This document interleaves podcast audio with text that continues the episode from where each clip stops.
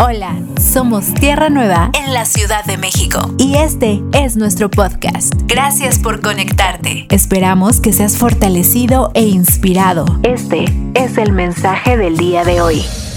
Un abrazo a todos en el amor del Señor.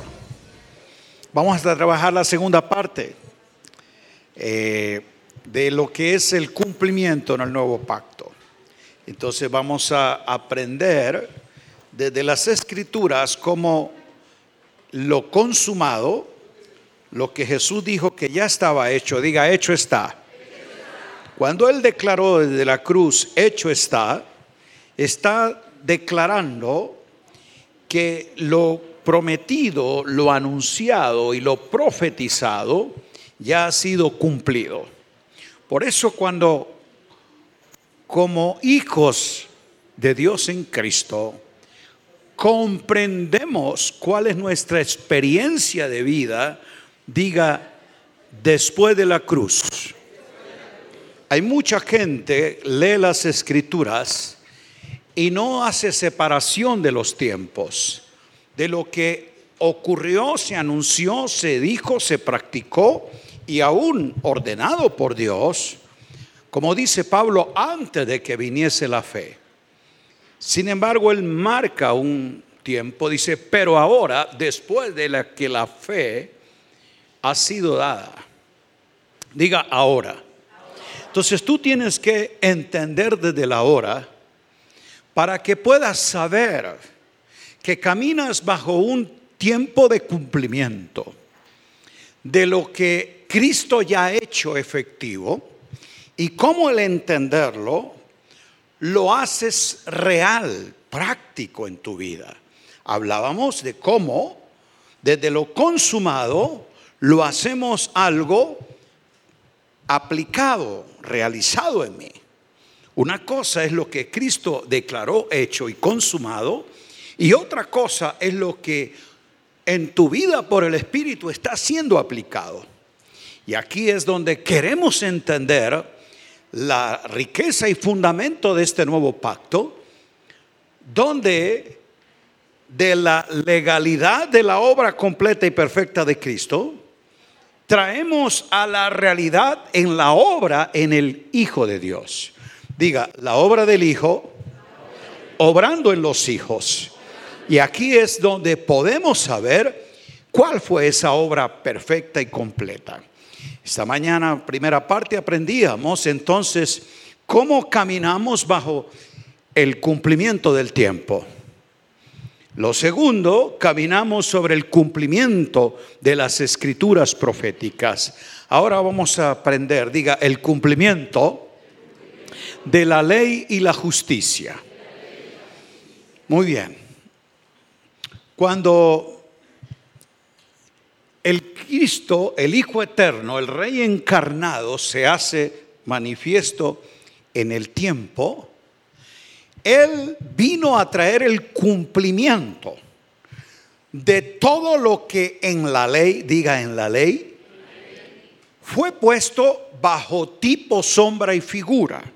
Los sacrificios, los rituales levíticos, las fiestas, y todo lo que estaba dentro de la ley era una sombra de lo que había de venir. ¿Era una qué? Se le llama sombra, tipo, figura, donde de manera simbólica se está mostrando lo que va a venir a la realidad. ¿Ok? Entonces, lo que aquí en la ley Dios ordenó que se hiciera era una fotografía. Por eso, el escritor de los Hebreos nos muestra en el capítulo 9, vamos ahí a leerlo, Hebreos 9, si me ayudan la pantalla, verso 9 al 11, para saber por qué Jesús dijo que se ha cumplido. ¿Qué dice Hebreos 9, versículo 9? Lo cual, ahora usted dice, ¿y qué es lo cual? Pues lea los versículos anteriores donde explica lo que se hacía en los tabernáculos, las ofrendas que ofrecían los sacerdotes y ahí él vino explicando en el capítulo anterior todo el ceremonial levítico, todo el orden sacerdotal arónico, todos los sacrificios que se hacían en el santuario terrenal. Dice, todo eso, diga lo cual. A eso se refiere. Es que, ¿qué es todo eso que se hacía aquí? Símbolo, tipo, sombra, figura. Para el tiempo presente. Diga, para el tiempo presente. ¿Cuál es el tiempo presente? Pues ubícate en el momento en que el escritor remite la carta y es a los hebreos, creyentes que han abrazado el Evangelio de Cristo después de la cruz, diga el tiempo presente. Entonces dice que eso todo era una sombra, para que ahora en este tiempo presente, según en el cual se presentan ofrendas y sacrificios que no pueden hacer perfecto, maduro, en cuanto a la conciencia al que practica ese culto. Ahora la pregunta es, ¿por qué todavía en ese tiempo presente, años 60 más o menos, después de Cristo que se escribe esa carta, todavía se presentaban esas ofrendas? ¿Por qué? Porque los judíos no habían reconocido que Cristo era el Mesías a quien Dios había enviado para traer el cumplimiento de todo. Esos sacerdotes y principales de la ley rechazaron a Jesús el Cristo y continuaron perpetuando el ritual que estaba en ese pacto arónico dado en Moisés. ¿Por qué lo seguían haciendo? Porque todavía estaba en pie un elemento que según ellos hacía válido el sacerdocio arónico. Diga el templo. ¿Cuándo fue destruido el templo? Los historiadores dicen que fue en el año 70 después de Cristo, cuando los romanos invadieron Jerusalén, destruyeron la ciudad y destruyeron el templo y todo quedó en ruinas, piedra sobre piedra, como Jesús dijo que iba a quedar ese templo. ¿Cuándo sucedió? Note entonces que hasta el año 70 ese ritual todavía ellos lo seguían practicando. Pero el escritor a los hebreos les está diciendo a esos creyentes que porque estos judíos lo practiquen no quiere decir que esté válido. ¿Por qué? Mire lo que dice. Todos estos eh, rituales consisten solo de comida, bebidas, diversas abluciones, o sea, bautismos o purificaciones y ordenanzas acerca de la ley, impuestas, establecidas, declaradas como válidas y que pudieran ser usadas hasta, diga hasta, hasta marca un final. ¿Cuándo sería el final de toda esta simbología? ¿Cuándo? Hasta el tiempo de reformar, reformar todas las cosas. ¿Quién vino a reformar todas las cosas? ¿Quién? Entonces es hasta el tiempo en que Cristo iría a redimir, reconciliar, restaurar todas las cosas en Él, tanto las visibles como las invisibles. Dice que en el tiempo en que Cristo, como sumo sacerdote, ¿de qué? Dice el verso siguiente, el 11. ¿De qué Cristo es sumo sacerdote? De los símbolos, de las figuras, de los tipos. ¿De qué sumo sacerdote? Aarón era sumo sacerdote en el orden levítico de las sombras, de los tipos, de las figuras, de las ofrendas y de lo que dice aquí. Pero Cristo es sumo sacerdote de los bienes, de las realidades que han llegado. Y ahí dice que son impuestas hasta el tiempo de reformar todas las cosas. Y lo declara, diga, porque estando presente Cristo. No es Cristo anunciado, Cristo profetizado, Cristo simbolizado, sino que ahora está presente. Se muestra como sacerdote que viene para reconciliar a los hombres con Dios, pero a la misma vez como cordero que se ofrece en sacrificio por todos. Diga, estando presente Cristo. Entonces, entienda muy bien cómo hay cosas que se practicaron, que se hicieron y Dios las consideró válidas estando ausente Cristo. Cristo estaba anunciado, Cristo estaba profetizado, pero no encarnado. Por eso no está presente. Cuando Él se introduce al mundo tomando cuerpo y en el cumplimiento del tiempo diga presente Cristo, ahora Él es el sumo sacerdote de los bienes, de las sustancias, de las realidades que esto simbolizaba porque Él ministra no en un tabernáculo terrenal como lo hacía Aarón, sino en un santuario celestial. ¿Estamos entendiendo esto? Muy bien. Entonces, este viejo pacto que tenía como mediador a Moisés y que no había sido efectivo en lo que en ese orden se hacía porque era una ley imperfecta y débil, que como dice Hebreos, no podía ser perfecto al que practica ese culto. Pero ahora, por el sacrificio de Cristo, somos, diga, espíritus perfectos. Así lo dice Hebreos 12, que somos los espíritus perfectos. ¿Por qué? Por el sacrificio de Cristo. Entonces, el cumplimiento de la ley toda esta ley levítica que se dividía en tres aspectos, 613 mandamientos que Dios dio. ¿A quién dio esa ley? Diga a Israel por medio de Moisés. ¿Para quién es esa ley? ¿Para quién son todos esos mandamientos?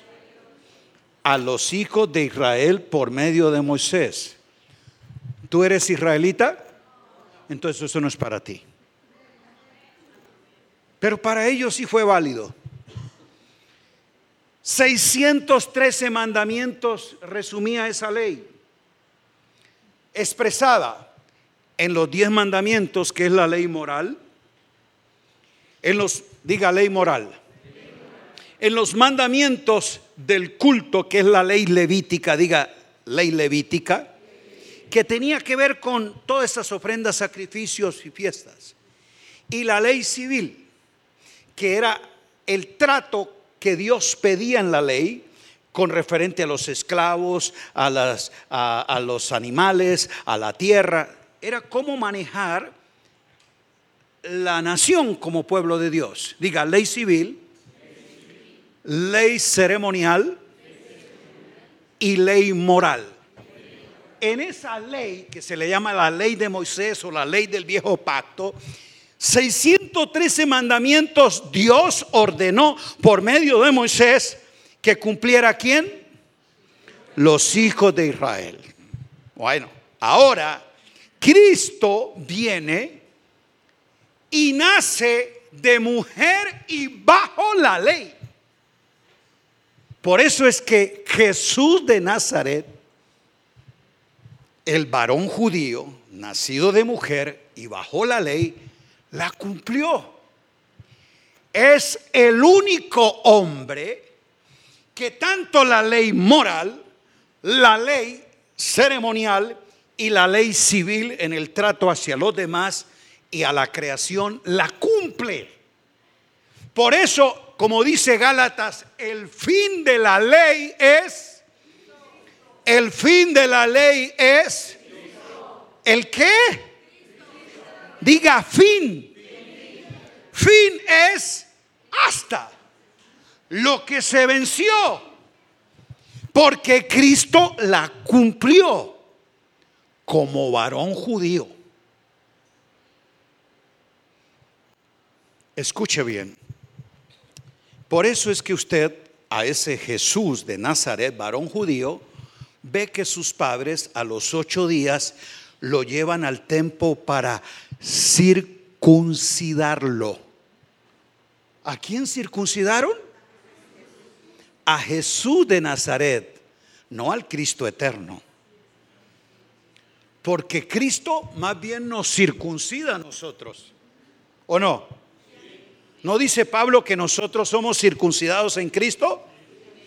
Pero no en nuestro prepucio, sino en nuestro corazón, en nuestro oído. Diga, Jesús fue circuncidado bajo la ley Cristo nos circuncida no en la carne, sino en el corazón. ¿Cuántos creen eso? Lo dice la escritura. Él cumplió el rito de la ley ceremonial que se le pedía, porque Dios dijo en la ley, manda a los hijos de Israel diciéndole, todo hijo varón nacido de mujer será circuncidado al octavo día.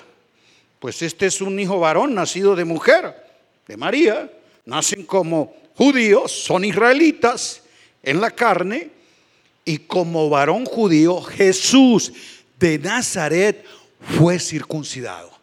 ¿Correcto? Muy bien. Diga, Cristo nos circuncida. Él cumplió el rito, el símbolo, que era la circuncisión espiritual, para hacernos la circuncisión en el corazón.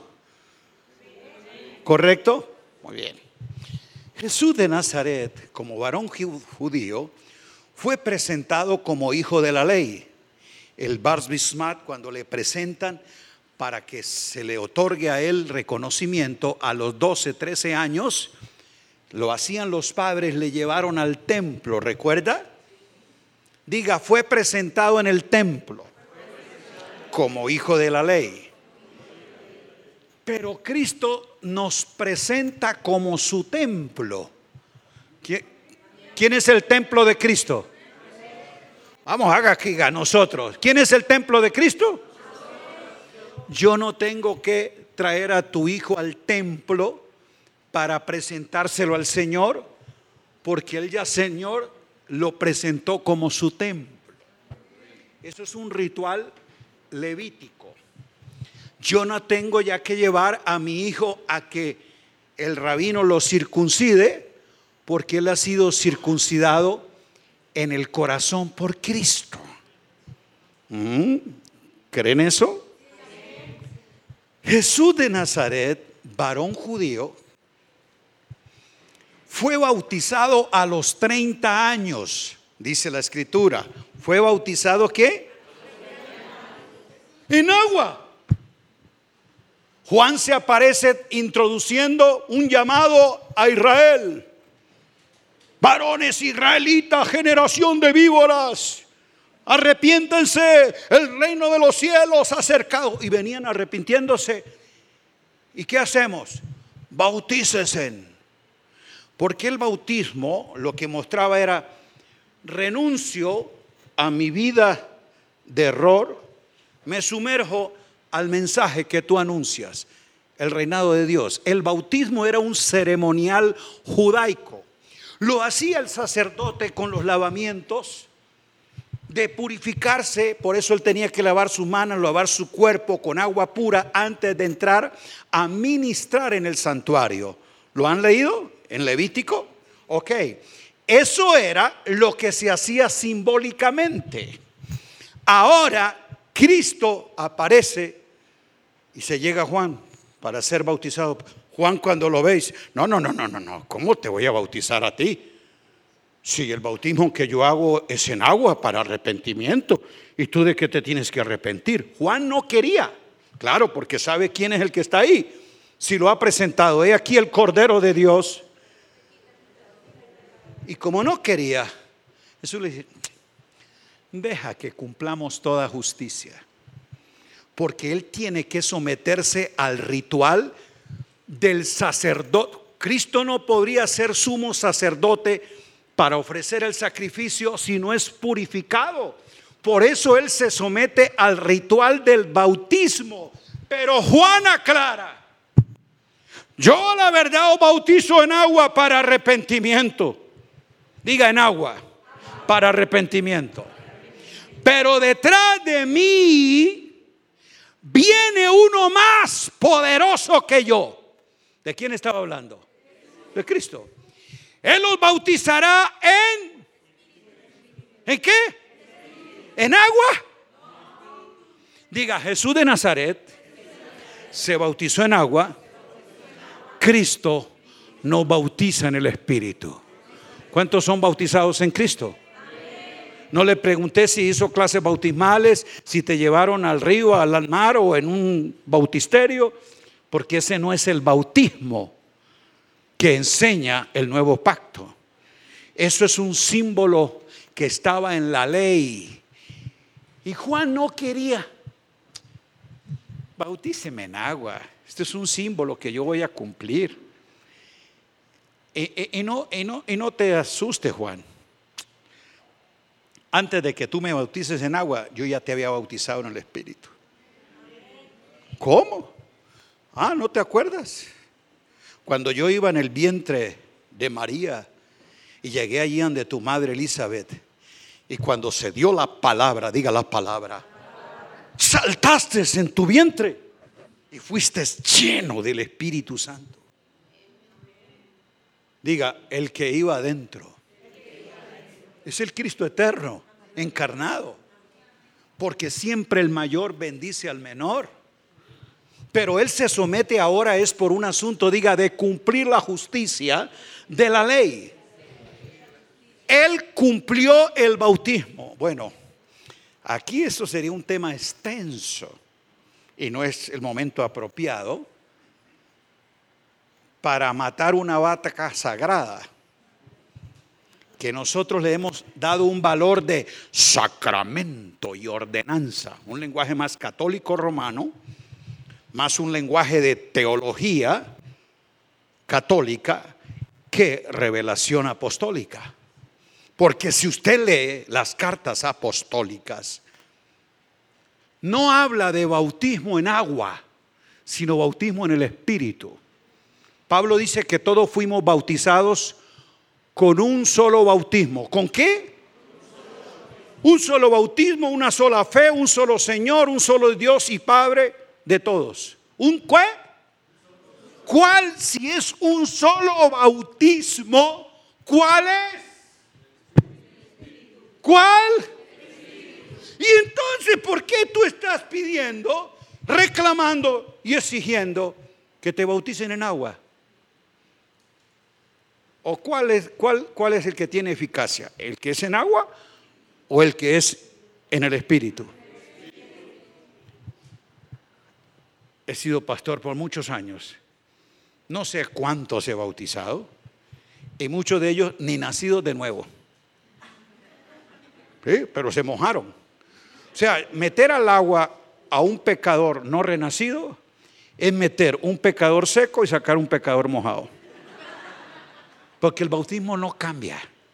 El bautismo no salva. El bautismo no santifica porque eso es un símbolo. Lo que sí transforma es el bautismo en Cristo. Te hace renacer de nuevo. Entonces, por no entender, ahora yo les hago una pregunta. Todos estos rituales eran símbolos, ¿correcto? ¿Usted se circuncida o circuncida a sus hijos? ¿Y por qué no? Si está en un mandamiento de la ley. Ah, pero ¿por qué si lo bautizas en agua? Diga todo. Hebreo dice todo, no algunas cosas. Todo era símbolo. Todo. Circuncisión, bautismo, eh, las fiestas, los sacrificios, las ofrendas, todo eso era símbolo. Ahora usted tiene la sustancia, los bienes venideros. Mira, se lo ilustro así. Porque esa es la, la, esquizofrenia que tienen muchos creyentes. Diga, el símbolo es una señal. Diga, una foto. Muy bien. Si yo llego esta noche ahí al, al hotel, abro la foto de mi esposa, qué linda te ves, qué hermosa, te amo, quiero disfrutarte. La foto me recuerda, me hace saber de una realidad que está en casa, ¿correcto? ¿Qué es la foto? Una memoria, un recuerdo, un símbolo de una realidad. Ver la foto me hace querer valorar la realidad que está en casa. ¿Qué pensaría usted si ahora cuando llegue a casa está mi esposa expectante, presente en casa, queriendo abrazarme y yo ni la veo? Esa noche llego a la cama y abro la foto. Ay, qué linda te ves. ¿Cómo? ¿Qué pensarías tú de mí? O está loco o no entiende. ¿Cómo teniendo en casa presente la sustancia, la realidad, ama, idolatra, besa y abraza la foto? Si esa no le produce la experiencia de vida que la sustancia tiene. ¿Aló? Así hay muchos creyentes. Ay, yo, yo amo el símbolo, quieren la fiesta, quieren el rito y, lo valoran, lo abrazan. Cuando Cristo es la realidad y Cristo está presente en ti. Por eso es Cristo en vosotros la certeza, la esperanza de una gloria que ha venido. No es el símbolo de algo que fue anunciado. Vamos, dígale al que está al lado, disfruta la sustancia, no anheles el símbolo. Ay, hermano, quítele a un creyente algún símbolo y pareciera que le quitara la fe. Porque él tiene una fe sensorial, una fe mística, la escritura dice que fuimos bautizados y que hemos sido ungidos, porque dice Pablo, el que nos unge es Dios. Y Juan dice, vosotros tenéis la unción del santo. ¿Cuántos creen eso? ¿Cuántos creen que tienen la unción del santo? Muchos creyentes dicen, amén, yo la tengo, ya estoy ungido. Pero si aquí se apareciera un predicador, ¡oh, aleluya! Siento una atmósfera de gloria hoy se ha abierto una ventana profética. Es mañana de unción, de gloria y de poder. Pasen aquí todos los que quieran recibir una unción de Dios. A ver, a ver, tráigame el aceite ungido. Y coge aceite y lo pone en su... Ahora sí, recibe, recibe la unción. Ahora, ahora. El creyente místico, ignorante de la sustancia, cree que el símbolo tiene poder. Porque lo tocó, lo vio. Claro, veo el aceite. El profeta me lo puso, la unción bajó. Él cree más a la aplicación externa de un símbolo que la expresión interna de una realidad. ¿Aló? Y ahí pase por todos los cosas que hoy se usan simbólicamente. La unción con aceite, los pactos de sal.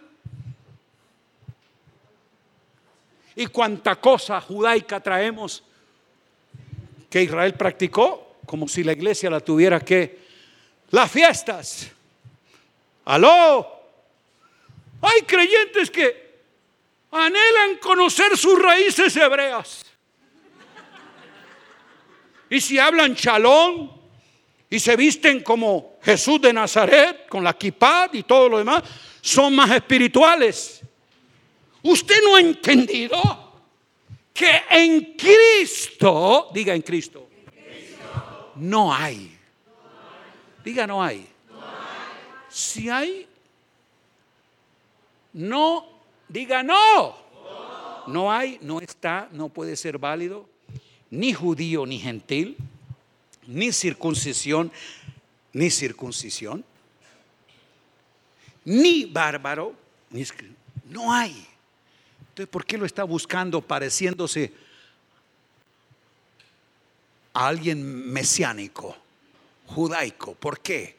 Porque ignoras que en el nuevo pacto todo ese símbolo fue hasta. ¿Cómo? Diga, ya tuvo fecha de vencimiento. ¿Cuándo se venció esto que era legal y operativo. Cuando Él dijo, consumado es, hecho está, la simbología, el tipo, la sombra, la figura, ya desaparece porque ahora entra la sustancia, estando presente Cristo, autor de los bienes que llegaron. ¿Entendimos? si haces un eh, análisis de tantos textos, prácticas que nosotros usamos, canciones, hebraísmos, prácticas judaicas, usted se dará cuenta que hay mucha gente que son ministros, pero de este orden arónico. Hablan como Aarón, bendicen como Aarón, cantan como Aarón, adoran como Aarón, ofrendan como Aarón, y que fue válido. Pero diga, ese orden ya caducó. ¿Cuál es el orden en el que tú tienes que cantar, orar, ofrendar, servir? Diga, en el orden de Melquisedec. Pregúntele a pastores, a líderes, explíqueme qué es el orden de Melquisedec. ¿Alguno, ¿Y ese quién es? La gente ni sabe quién es Melquisedec, mucho menos va a saber su orden. Por eso la ignorancia de este nuevo pacto que establece un sacerdocio superior al de Aarón, porque es en el orden, en el rango en la dinastía y clase que Melquisede trajo. Cristo sumo sacerdote para siempre, según el orden de Melquisedec, fue constituido por el Padre que le dijo, siéntate a mi diestra para siempre. Porque los sacerdotes del antiguo pacto nadie podía sentarse. ¿Y por qué? Porque su tarea no estaba concluida tenían que repetir los sacrificios una y otra vez. Por eso en el tabernáculo no habían sillas ni muebles para ellos descansar de su trabajo. En el único santuario que tú ves un trono y alguien sentado es en este santuario celestial. Y está Cristo, el autor de los bienes venideros, el sumo sacerdote que por una sola ofrenda, un solo sacrificio, hizo perfecto para siempre a los santificados y se sentó en la majestad de las alturas. Aplauda su nombre. Aleluya. El descansó de su obra, su obra está terminada y Dios está satisfecho. Y ahora haya deleite en lo que su Hijo hizo para que los llamados reciban juntamente con Cristo sentarse en la misma dignidad de hijos, en la misma condición de dominio, diga sentados en lugares celestiales, sobre todo principado y potestad. Diga sobre. Si no entiendes eso, te ves sobreviviendo en la tierra, el diablo contra ti, los demonios robándote la paz, el gozo y la bendición, y algunos haciendo guerra espiritual, porque el enemigo quiere quitarle las promesas. ¿No ha oído pastores que le dicen, ayuna, ora, arrebátale al diablo las promesas que son tuyas? ¿Ha oído ese mensaje? Suena muy triunfalista, pero es una crasa ignorancia. ¿Qué le tengo yo que ir a arrebatar al diablo? ¿O el diablo tiene algo mío? Si Cristo lo despojó, ¿qué tiene mío? Diga nada. Pero tú sigues pensando que todavía tienes que hacer guerra espiritual. Echa fuera de tu vida esas maldiciones y esos eh, eh, eh, espíritus que te atan. ¿Usted no ha visto? Amados, y no se pierda el viernes ayuno de liberación. A la iglesia ayuno de liberación. A los santos escogidos y fieles, sellados con el Espíritu y santificados en Cristo y por una sola ofrenda hecho perfecto, libre de toda maldición, de toda condenación. ¿O no somos eso? Entonces, ¿qué, qué liberación de demonios tengo que ministrarle a usted? Porque usted no entiende son ministros incompetentes, ignorantes del nuevo pacto que le están enseñando a la iglesia de Cristo porciones de la Biblia. Pero mire lo que dice allí. Y mire, ¿y ¿dónde lo dice? ¿A quién se lo dijo? ¿Cuándo lo dijo? Diga, estando presente Cristo, Dios nos habla ahora en el Hijo. Vaya a las epístolas. Muéstreme un caso, solo uno, donde los apóstoles le ministraron a la iglesia, a los creyentes, liberación de demonios o sacarlo de maldiciones generacionales. Muéstreme uno. Al único que Pablo echó un espíritu de, de adivinación no fue un creyente, fue a una impía allí en Filipo, pero no un creyente. A los corintios, escúcheme, carnales y maduros, que tenían divisiones, pleitos, celos, envidia. Mire esa iglesia de Corinto, que algunos se embriagaban. Y por había había uno que tenía vínculos sexuales con su madrastra. ¿En dónde era? Pablo no dijo, reúnamelos a todos porque voy a meterlos a un ayuno de liberación.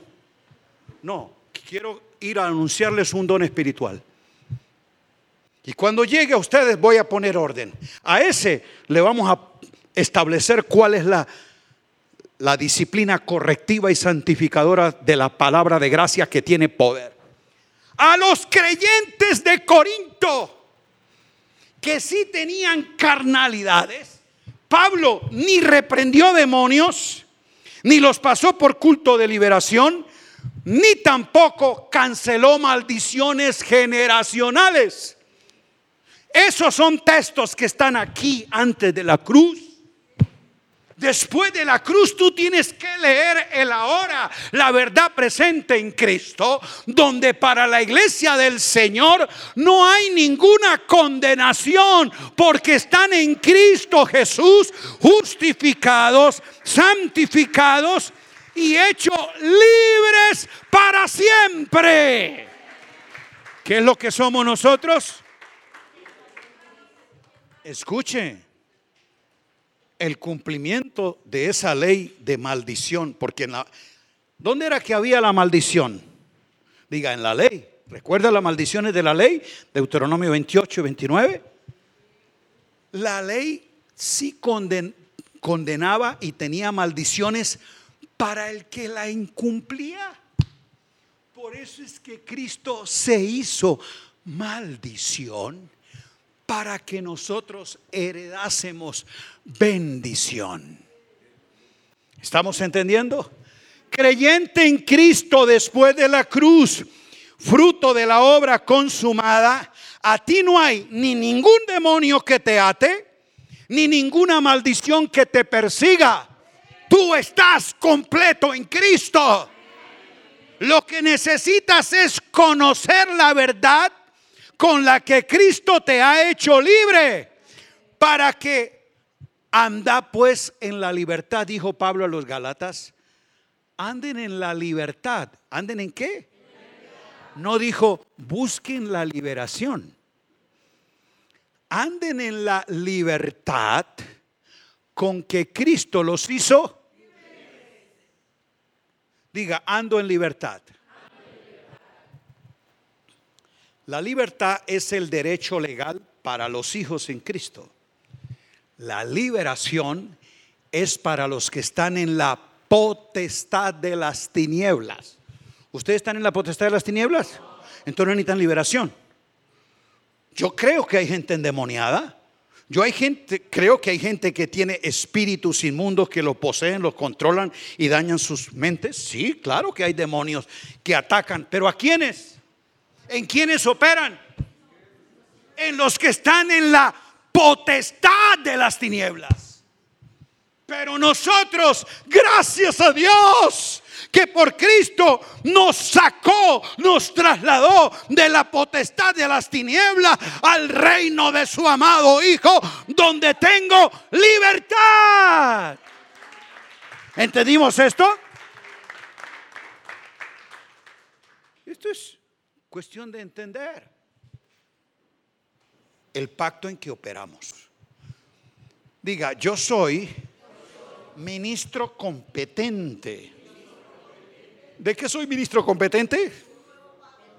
Del nuevo pacto. ¿Cómo puede ser competente? ¿Qué quiere decir sus sinónimos profesional, diestro, erudito, entendido, eficaz, experto. ¿Cómo tú puedes ser competente en algo que ignoras? Para ser ministro competente no es de, ay, es que él tiene un buen corazón. No, esto no es de buen corazón. Es que si tiene entendimiento. Se me arruinó el iPad, alguna cosa le pasó, no prende. ¿Qué hago? Ay, voy a buscar a Lugier, el hermano Fidel. Él es buena gente, buen testimonio, se congrega. Pero él es un mecánico. Él puede ser competente para arreglarme el iPad. Pero ¿por qué si es buena gente, tiene buen testimonio, se congrega, es hijo de Dios? Diga, porque no sabe de esa profesión. Por eso Pablo escribe Hebreo, manteniendo firme vuestra profesión. ¿Y cuál es mi profesión? Soy un ministro. ¿Competente de qué? igual, que seas de buen corazón, que ames a Dios, pero usted puede ser un ignorante del pacto que te gobierna, del pacto en que eres ministro. Por eso hay gente que es más experta de los símbolos porque son más arónicos. Ellos han estudiado, son expertos de, que, de todas las fiestas, de qué significan los rituales. ellos saben eh, eh, muchas cosas de, lo que dice Aarón, pero ni conocen a Melquisedec.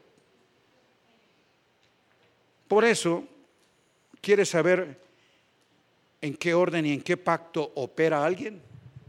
Tres minutos, póngalo a hablar y usted va a saber qué entendimiento tiene. Porque Aarón tiene un lenguaje, tiene una mentalidad, este pacto viejo tiene otro orden. Este ceremonial tiene otra forma. Pero aquí diga, hay un orden mayor. Escúcheme. La cruz, donde la obra de Cristo fue realizada, es la base legal del nuevo pacto, donde se le dio cancelación total y final. Diga cancelación. Donde se declaró sin vigencia porque hasta ahí llegaba su validez a ese viejo pacto, a esa vieja creación, a ese sacerdocio, a esa simbología. A partir de la cruz, Cristo muerto y resucitado inauguró un nuevo pacto donde ninguna, absolutamente ninguna, porque todo, diga todo, era símbolo de algo que ya está cumplido. Ahora tú tengas un nuevo orden.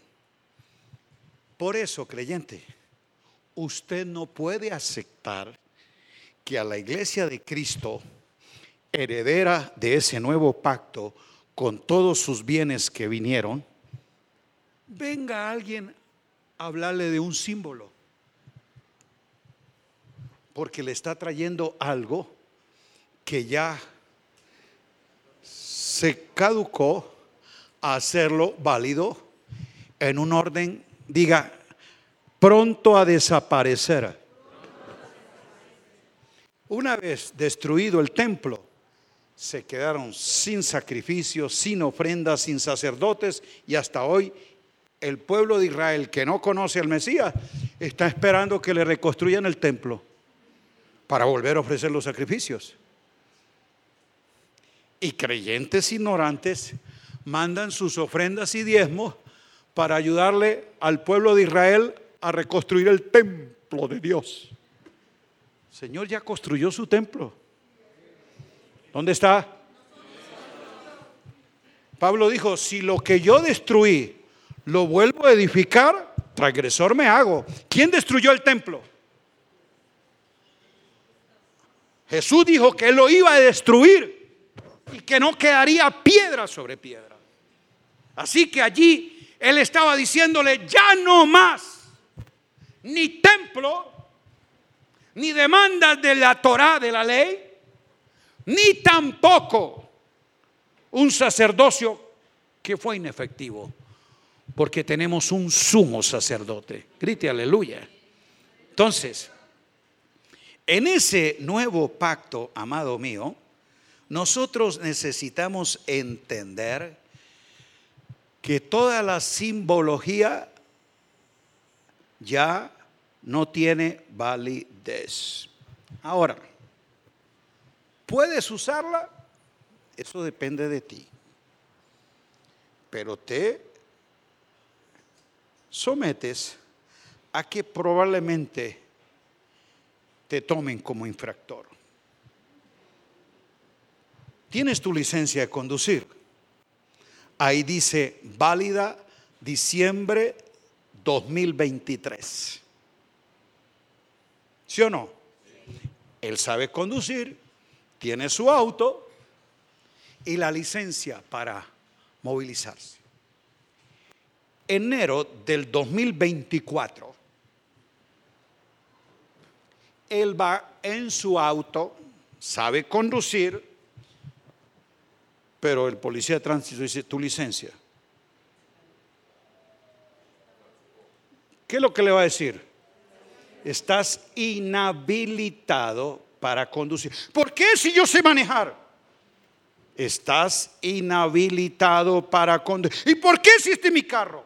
Estás inhabilitado para conducir porque la licencia se venció. ¿Qué es lo que le hacen? Diga, infractor. Usted puede seguir usando los símbolos, si quiere. Pero Cristo se aparece a ti y te dice, muéstrame tu licencia. Y tú dices, ¿por qué usa el símbolo si ya caducó? Entonces, tú estás haciendo algo, escuche, que puedes, pero no debes. ¿Tú puedes conducir? Claro, si sabe, pero debe conducir con la licencia vencida. Ok, puede usar el símbolo si quiere, puedes, pero no debes, porque ya Dios lo declaró caduco. Ay, entonces si unjo con aceite, pierdo la salvación. No se trata de eso, porque la salvación no es por uso de ritos, sino por gracia. Pero Dios cuando ve tu ministerio dice, eres un ministro incompetente, porque estás usando algo que ya tiene vencimiento y que ya para mí no tiene validez. ¿Y por qué? porque fue impuesta, establecida, regulada hasta. Ya se venció. Por lo tanto, tú estás haciendo algo que no debes. Aunque si puedes dejarlo. ¿Estamos entendiendo esto? Bueno, tendría mucho que decir en eso de simbología y para que nos demos cuenta cuánta mezcla hay en la iglesia del Señor hoy. Prácticas, ritos, eh, formas. Pero hermano, cuando yo canto ese coro siento la presencia. ¿Y qué me importa lo que sientes? A mí me interesa es si saber lo que cantas. ¿Aló? Porque la gente cree que porque siente es válido. No, Dios no aprueba tu sentir, Dios aprueba tu saber. Por eso eres un ministro competente. Esa canción, si es conforme a la verdad que está en Jesús, la puedes cantar. Pero si es porque está en el Salmo, de madrugada yo te buscaré. Señor, llévame a tus atrios. Y tuvo una cosa que porque está en el Salmo, la cantó David, la practicó este antes de la cruz. Él podía decir eso, llévame a los atrios. Tú estás en el lugar santísimo y eres el lugar santo. ¿Qué atrios necesitas? Pero es que yo lloro cuando la canta. ¿Y qué tiene que ver con que llores? Y así pasa. Canciones, prácticas, rituales, simbolismos. A la gente le gusta. El pueblo aplaude. La gente siente ese misticismo que pasó bajo la gloria. Entonces el hecho de que la gente sienta no quiere decir que sea correcto. Pero es que funciona, hermano. Nosotros vemos cómo la gente se va contenta. Y yo que yo no tengo la gente para que se vaya contenta. Es para que se vaya edificada. ¿Aló? Algunos hoy van a salir molestos, pero ojalá edificados. ¿Aló? Entonces ese es el asunto en el que tenemos que ser ministros competentes y saber nuestras realidades en Cristo. Bueno, una hora más para terminar el último punto. Diga cumplimiento de las promesas. Ayúdeme a leer segunda de Corintios 1:20. Diga cumplimiento de las promesas, porque esa es también otro, otra apreciación que muchos ministros incompetentes y muchos creyentes ignorantes de las realidades del nuevo pacto siguen usando un lenguaje de promesa y se olvidan de un derecho de herencia. ¿Qué dice de manera clara, rotunda y categórica el apóstol Pablo? Segunda de Corintios 1:20. ¿Por qué? Y aquí da un sentido de razón. Esta es una argumentación válida en lo que él va a declarar. Ese por qué. ¿Por qué? En razón a esto que él establece, yo puedo declarar esto. La declaración es esta. Diga todas. ¿Cuántas? El 99%. Algunas. ¿Qué es todas? no se quedó ninguna por fuera. Todas las promesas de Dios, todas, todas las promesas de Dios son, dice que serán o que fueron, son un tiempo presente continuo. Son en el siglo I cuando se lo dijo a los corintios, en el siglo II, en el siglo III, en el siglo XVII, siglo XX, siglo XXI, todas las promesas de Dios son, ¿qué son? En Cristo. Diga en Cristo, porque en Él es en Cristo porque es lo que Él está hablando antes de Cristo.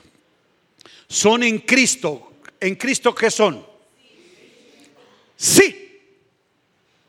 La palabra sí es que son efectivas, positivas. Diga, efectivas, positivas. Son sí. No es que puede ser, a lo mejor, tal vez, quién sabe, probablemente no. ¿Son qué? Positivas y efectivas, todas y en Cristo son las promesas de Dios que ahora ya no es sí, ahora es que. Amén. En Él son. Amén es lo que decimos nosotros todo el tiempo a todo. Amén, amén. No, amén. Era una afirmación de estar identificado con lo que Dios declara. No tengo tiempo para explicar la raíz de amén en el original y la conexión que tienen en la naturaleza y la esencia de quien la declara. Cuando dice amén, es estar identificado, totalmente convencido que lo que dijo él, o sea Dios, el amet, es amén. Se convierten en algo real. Y que lo que viene a decir amén es hecho está. ¿Qué es amén? Hecho está. O sea, así es porque ya está hecho. Es algo que Dios dijo y es. Y es, fue ya. Diga, ya está hecho. Eso es lo que quiere decir amén. Hecho está. Porque el que la dijo, la cumplió. Por medio de nosotros, para la gloria de Dios. Ahora, para que entendamos la obra de la cruz, cuando él dijo en la cruz, hecho está. Lo que estaba diciendo, todo lo que el Padre prometió, consumado es, cumplido es. Y vayamos a todas las promesas, para que entendamos que en Cristo está hecho real y efectivo. Pongámonos desde el principio. Dios crea al hombre a su imagen y semejanza lo pone en el Edén, los bendijo y les dijo. Diga, les dijo. ¿Les prometió? ¿Qué? Les dijo. Y mire lo que les dijo después de estar hechos y bendecidos. Sojuzgad, señoread, fructificad, multiplicad. Si usted lee eso, en hebreo es un imperativo fuerte que demanda es una acción de, realidad, no de probabilidad. Por eso es tan imperativo, sojuzgad, señoread, fructificad, multiplicad. Porque lo que el hombre en el Edén recibió no fue una promesa de Dios, fue una orden, fue un mandamiento. O sea, Dios lo establece para que en su semejanza y por la bendición que porta, ejerza la realidad de lo dicho. Les dijo, no les prometió. O Dios le dio promesas en el Edén. Entonces, ¿cuándo vinieron las promesas? Tiene que ir a la escritura. Y cuando el hombre es destituido y está fuera del Edén, habiendo perdido el señorío de lo que se le dijo, ahora está desprotegido, culpable y Dios le habla. Ciertamente, de la descendencia de la mujer vendrá. ¿Cómo? Eso se llama promesa. Todo lo que Dios diga, haré, perdonaré, limpiaré, vendrá, restituiré. Todo lo que declare a futuro es, diga, promesa de Dios. ¿Cuál fue la primera promesa que Dios le dio al hombre fuera del huerto? Porque antes le dio fue mandamientos, no promesas. ¿Cuál fue la primera promesa? Diga la promesa. ¿Quién es la promesa? Diga Cristo, la simiente de la mujer. Diga, la promesa es Cristo. Dios no le dio a Adán las promesas. Le anunció la promesa a Cristo. Vendrá. Diga, Cristo es la promesa. Él es la simiente prometida. Y a partir de Cristo es que comienza a darle promesas a los hombres. Yo los perdonaré, yo los limpiaré, yo los sanaré, yo los restituiré. Note usted, diga, todas las promesas se fundamentan en la promesa. Por eso dice Pablo, cuando vino el cumplimiento de la promesa, Cristo, diga Cristo. En la cruz dijo, hecho está. Cumplido es todas las promesas. Por eso es que desde la cruz, después de que ya está hecho, son sí, amén, ya tú no caminas esperando lo prometido, sino disfrutando lo cumplido. Yo hubiera gritado aleluya. Pero ¿por qué no lo disfruto? Porque no sé. Y aquí todavía estoy arrebatándole al diablo las promesas, ayunando y orando para que Dios me cumpla sus promesas, porque ignoro que todas las promesas en Él son sí y amén. Ahora, diga Cristo, es la promesa. Y aquí es donde tú tienes que identificar lo que Hebreos habla antes de que viniese la fe. Diga, antes de que viniese la fe. Eso lo va a leer en Gálatas. Y luego dice, pero ahora, después de que la fe vino, él marca dos tiempos. Por eso es la diferencia, la fe de los antiguos, diga la fe de los antiguos, que esperaban lo prometido.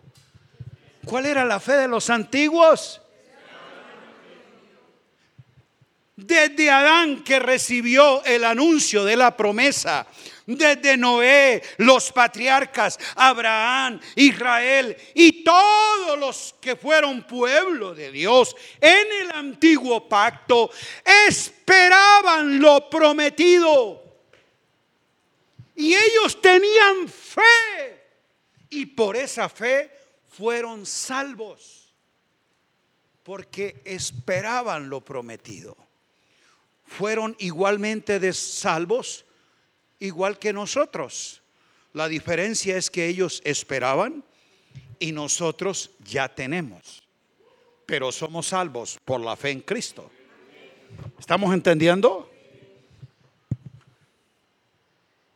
He aquí, yo los perdonaré. Diga promesa.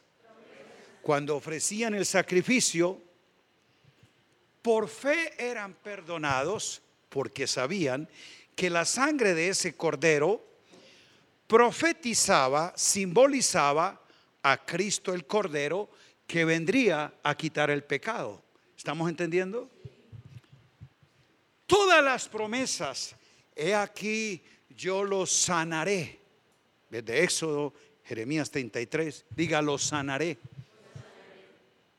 Y por eso fueron sanos, porque tuvieron fe que el sanador vendría y esperando lo prometido, lo recibieron. Diga, recibieron sanidad. Muéstreme en las epístolas alguna vez prometiendo sanidad a un creyente?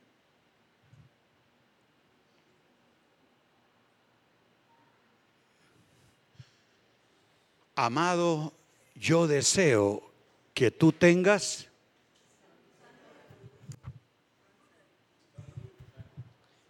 Cristo cumplió la promesa de la sanidad a los enfermos para darle la realidad de la salud a los elegidos. ¿Cuál es la diferencia entre sanidad y salud? Que salud es un estado de bienestar total, diga estado. Sanidad es un suceso de quitar la enfermedad porque justamente estoy enfermo. ¿Para quién es la sanidad? ¿Para quién es la salud? Diga, para los hijos. Aquí es donde viene la pregunta. ¿Y por qué los hijos que hemos heredado sanidad, que, y en él tenemos salud divina, no tenemos fe?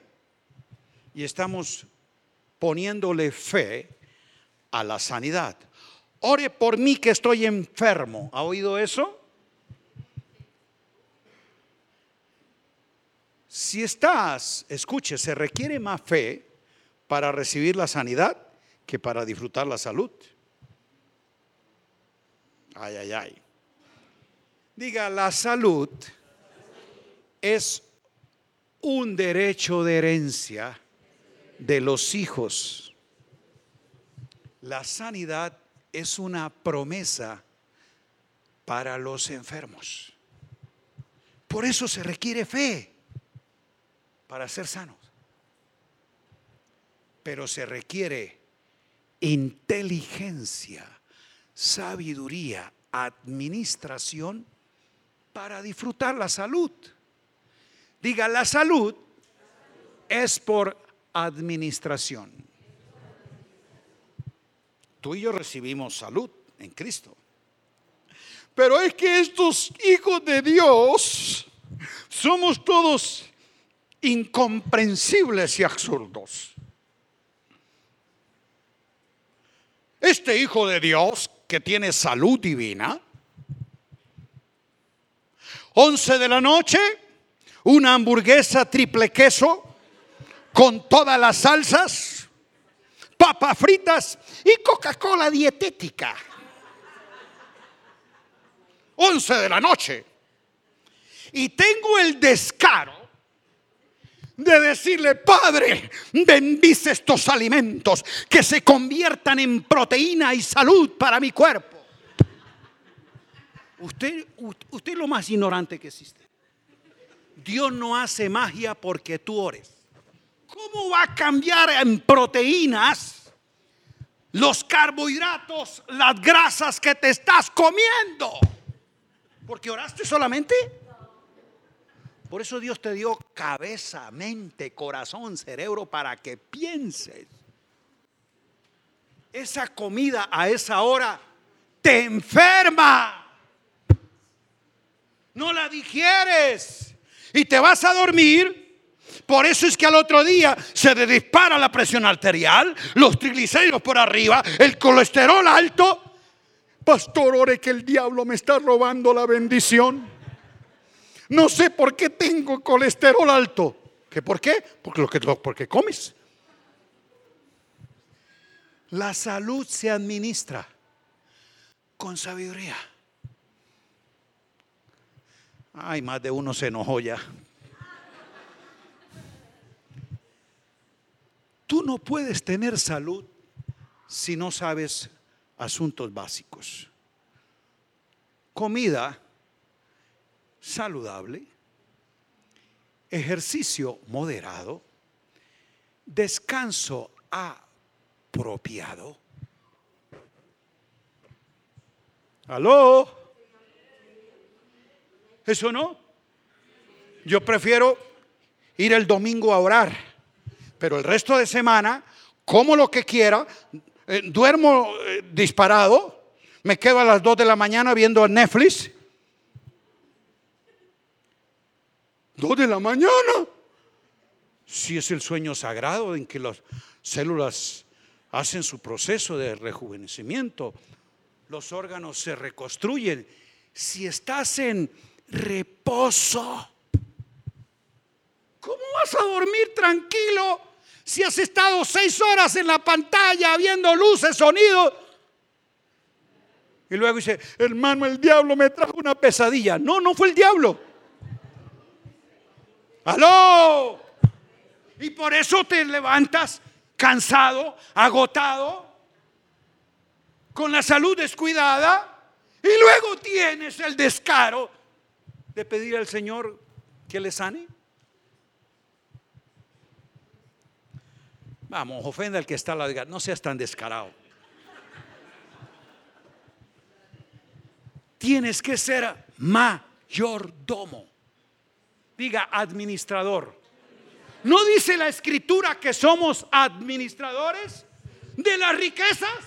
Y una de las riquezas es salud divina. Ahora dirá, entonces usted no se enferma. Sí, ¿no? Tengo 65 años. Es propio que a esta edad cualquier hombre sufra de la próstata problemas de presión arterial. Todos los años me hago un examen. Mi médico se sorprende. Dice, tiene un corazón como un muchacho de 30. Tu próstata está perfecta. Yo no tomo pastillas ni para dormir, ni para colesterol, ni para presión alta. Jamás consumo un medicamento. 65 años de edad. Porque de que comencé a conocer el Evangelio del Reino, hace 20 y algo de años, cambiaron mis hábitos de comer, de descansar, de ejercicio y lo que más importante, de la paz interior. Libre de amargura, de celo, de broncas, de odios, de falta de perdón, de molestias en la casa con la mujer. Hay mucha gente que se enferma por eso porque son administradores irresponsables de todo su ser. Diga todo su ser. ¿Qué es todo su ser? Como dice Pablo, y todo vuestro ser sea presentado irreprensible. Todo vuestro ser, espíritu, alma y cuerpo. Algunos en el... No, yo espiritualmente estoy bien. No, hermano, pero físicamente estoy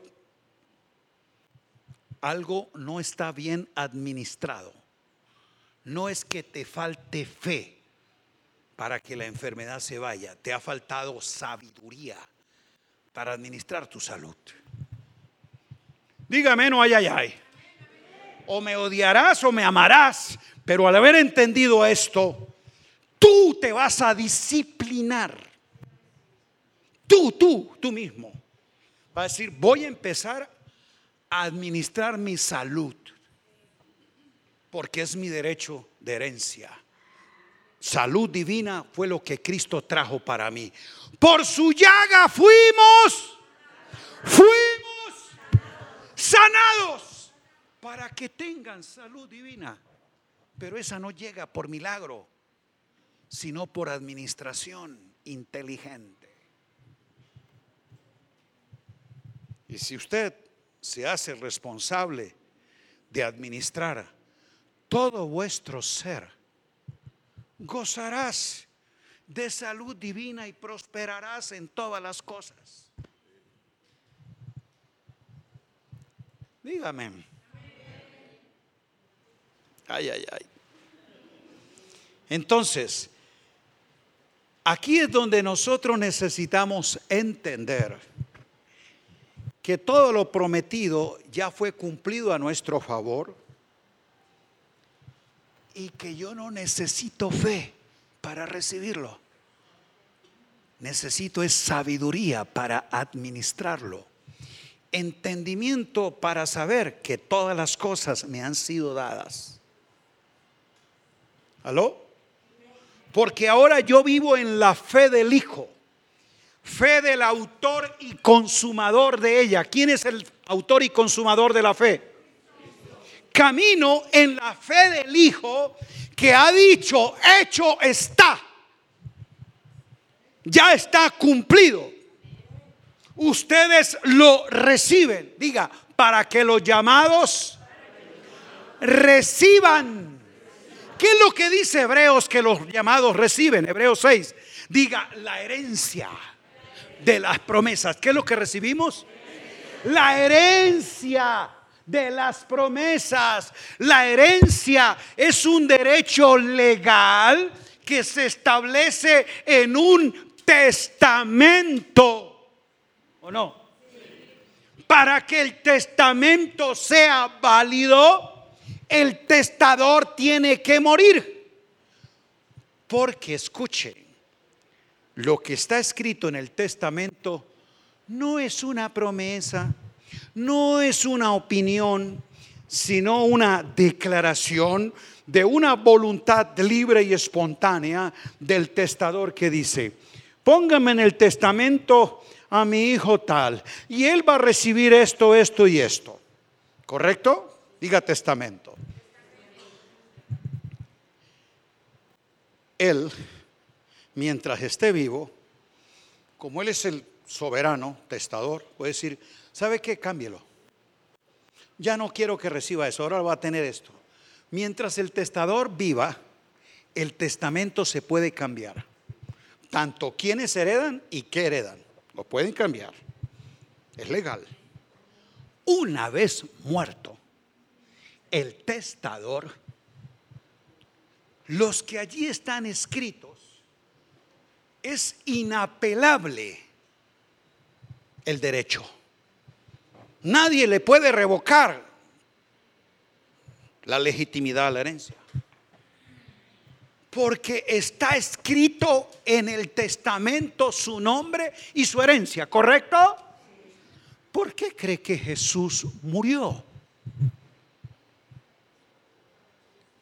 Porque si Jesús no muere, lo prometido no se hereda. Mire cómo Dios es legal con ese pacto en el que él afirma. Cristo muere y dice, abran el testamento para que los llamados reciban. Pero no solamente murió para hacer válido el testamento y darle la herencia sino que resucitó para que los llamados reciban. Esa es la gran diferencia del testamento que un hombre puede hacer al testamento que Dios hizo en pacto con el Hijo. Porque yo le puedo dar el testamento a mi hijo y mi hijo va a recibir la casa y mi hija entonces el negocio y mi hijo aquello, eh, los carros. Yo puedo poner en el testamento eso para mis hijos, pero me muero ellos no saben leyes, como ocurre, abogados corruptos y ladrones, y no son todos, pero muchos sí.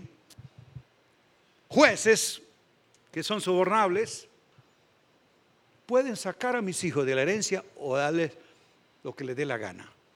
¿Yo cómo puedo responder si estoy muerto? ¿Viste los derechos de tu herencia? Que el que escribió tu nombre y te dijo cuál era tu derecho, murió para que el testamento se abra y los llamados reciban la herencia de las promesas. Pero Él resucitó para garantizar de que no hay nada ni nadie que te pueda quitar el derecho, negar la herencia, para que los llamados reciban. Él es el testador y el garante de que la herencia sea entregada y por eso vive para interceder como abogado por nosotros y él no pierde ningún caso ni se deja gobernar ni sobornar. Él es el abogado. Grite aleluya.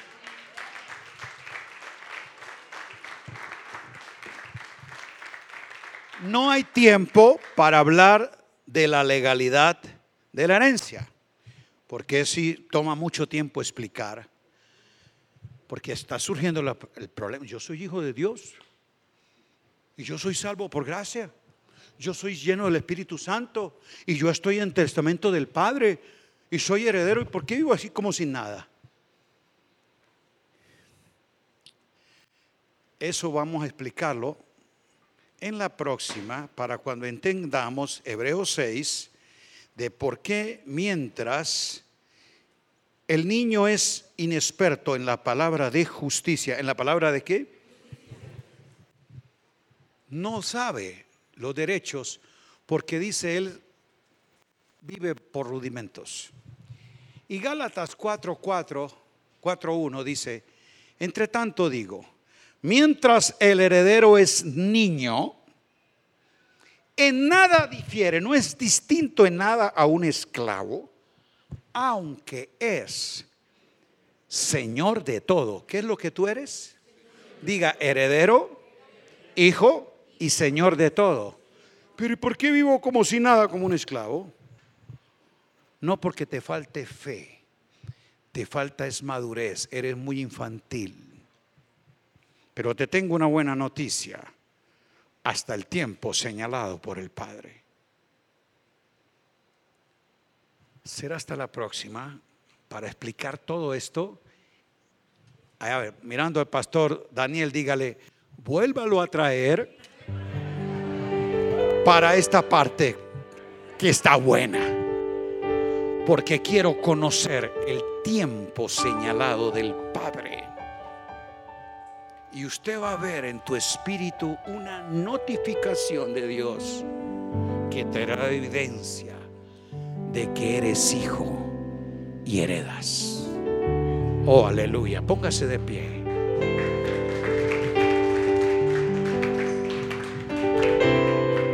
Hay mucho que decir, dijo Pablo, de estas cosas.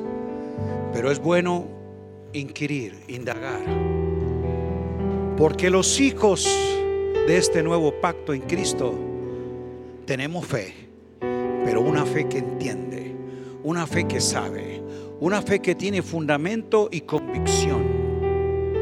No una fe que siente, no una fe mística, no una fe sensorial, sino una fe heredada en Cristo, el autor y consumador de ella. Diga autor. Vas a conocer la autoridad de la fe que tienes si sabe el autor que se te la ha dado. Y no es una fe que espera, sino una fe consumada, de algo cumplido y dado. ¿Y cómo puedo saber? Diga, fe es saber, no sentir. Eso lo aprenderemos en la próxima. ¿Quieren venir? Yo también. Así que si Pastor Daniel no me invita, yo deciré, Alejandra, llévame tú. Vamos a compartir con estos hijos esta riqueza del Padre. Toma la mano de tu coheredero, tu hermano en Cristo. Toma la mano y vamos a orar. Padre, unidos en fe, en el Espíritu, en tu verdad Caminamos, Señor, en esta realidad cumplida y sabemos que vivimos en Cristo completo, Señor. Y en nuestra vida se afirma, se aclara lo que ya nos ha sido dado. Ayúdanos por tu Espíritu y tu palabra a conocer, a comprender las realidades que ya nos han sido dadas y que yo pueda vivir en calidad de hijo, heredero disfrutando, administrando lo que me corresponde al ser heredero de Dios y coheredero con Cristo. A Él sea la gloria. Aplauda al Señor, aleluya. Un abrazo grande. Les amamos. Hasta la próxima. Gracias, Pastor Daniel. Para escuchar más mensajes como este, asegúrate de suscribirte a nuestro podcast para no perderte ningún episodio. Síguenos en nuestras redes sociales. Tierra Nueva, Comunidad Cristiana. Gracias por escucharnos.